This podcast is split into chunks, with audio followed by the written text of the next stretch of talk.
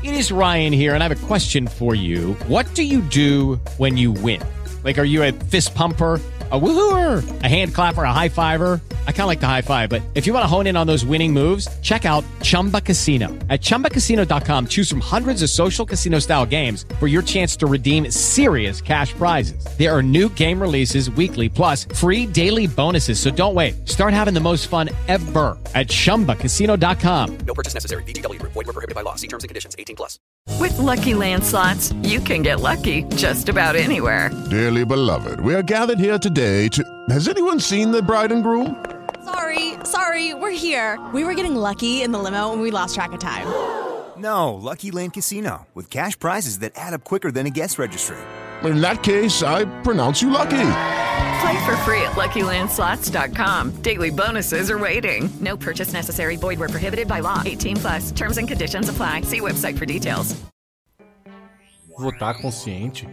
Mas consciente do quê?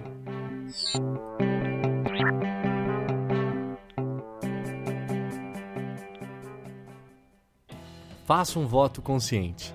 Essa é uma das frases mais ouvidas em época de eleição. Certamente você já ouviu isso recentemente. Mas a verdade é que votar consciente é muito mais fácil quando se fala do que se faz.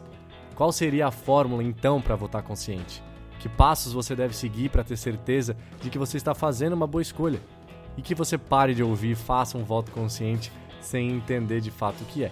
Nós do Politize falamos nisso toda hora, mas a diferença é que a gente explica o que é um voto consciente para você agora mesmo.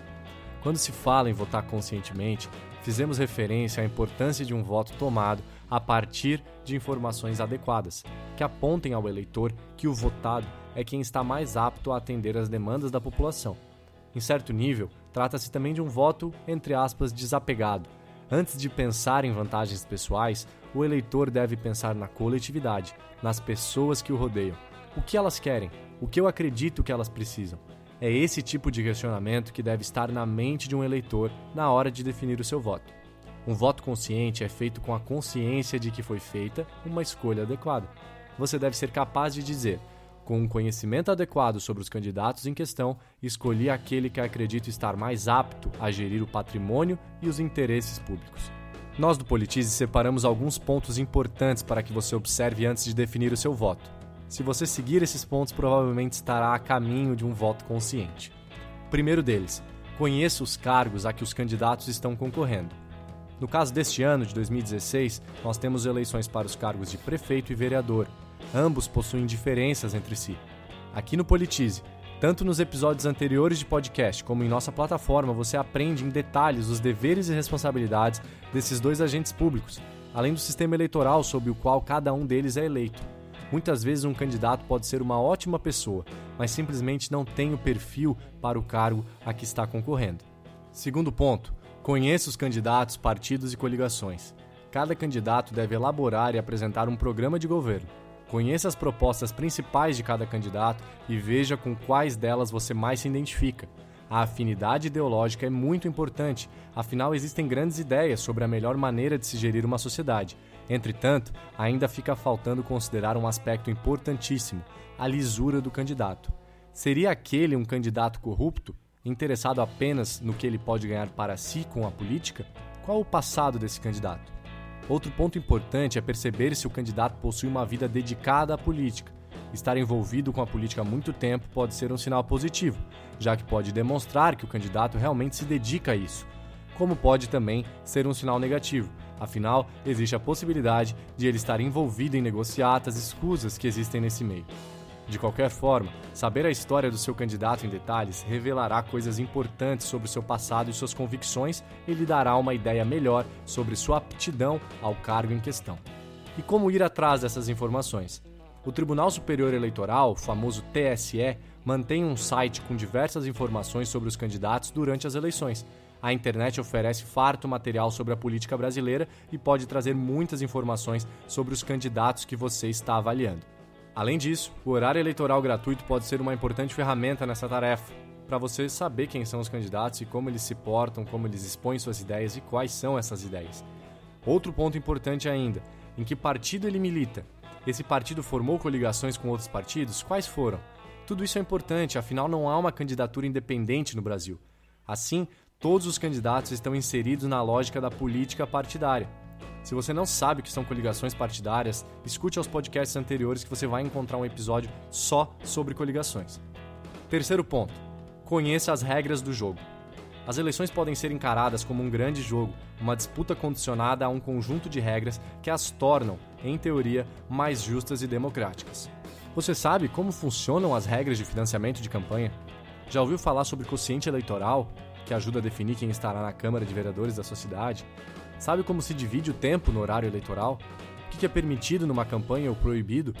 Todos esses detalhes contam bastante e é importante que você, como eleitor, os entenda. Seja nos episódios anteriores de podcast ou na nossa plataforma, nos mais variados formatos de conteúdo que o Politize produz, você vai encontrar essas informações. Então não tem desculpa para não aprender. Quarto ponto: saiba em detalhes as opções que você tem na hora de votar. Não esqueça os números de seus candidatos. De preferência, anote-os e leve com você no dia da votação. Você pode sempre anular seu voto ou deixá-lo em branco. É um direito seu apesar de que ambos acabam por invalidar seu voto e ter impacto zero na apuração do resultado. Apenas dá uma forcinha para o candidato mais votado. Se você quiser saber mais sobre esse assunto, a gente tem um podcast completo sobre votos brancos e nulos. Cabe a você então decidir se anular o voto é mesmo a decisão mais acertada. Quinto ponto: não venda o seu voto. Além de ser obviamente uma prática ilegal, tratar seu voto como mercadoria é de um descaso inadmissível. Ao fazer isso, você já elege uma pessoa que se utilizou de métodos imorais para chegar a um mandato político. Seu trabalho junto ao poder público já nasce manchado e não tem a menor garantia de que será pautado em prol do cidadão. E você abdica de seu papel como cidadão. A democracia é jogada no lixo. Sexto e último ponto: todos estamos carecas de ouvir sobre a importância de votar, ou pelo menos deveríamos. Desde pequenos nos falam que votar é uma questão de cidadania que é um direito social conquistado a duras penas no Brasil e que é a expressão da vontade popular que é soberana em uma democracia. Mas infelizmente, votar parece mais uma daquelas situações onde a gente tem dificuldade de associar a ação com a sua consequência.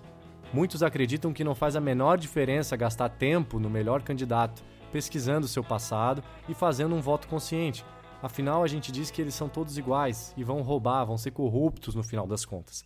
Ainda pior do que esse grupo de pessoas descrentes da política são aqueles que negociam seu voto por vantagens pessoais, como cargos comissionados e benesses, entre aspas, informais, para não dizer ilegais, que são, junto ao poder público, apenas mais um dos traços do patrimonialismo que ainda está presente no Estado brasileiro. Ainda existem aqueles que acreditam que a política é um jogo de cartas marcadas e que os políticos são apenas fantoches na mão das pessoas e empresas que realmente possuem o poder. O fato é, minha gente, que um voto consciente sempre será melhor do que um voto não consciente. Um voto vendido, anulado ou feito na brincadeira. Se existem problemas que precisam de uma mudança que vai além da consciência ou da instrução dos eleitores, eles não podem impedir ninguém de exercer sua responsabilidade como cidadão. Por tudo isso, nessas eleições, não se esqueça, vote consciente e conte com o Politize, o maior portal de educação política do Brasil, para cumprir essa missão. Acesse politize.com.br para aprender muito mais e votar sempre consciente.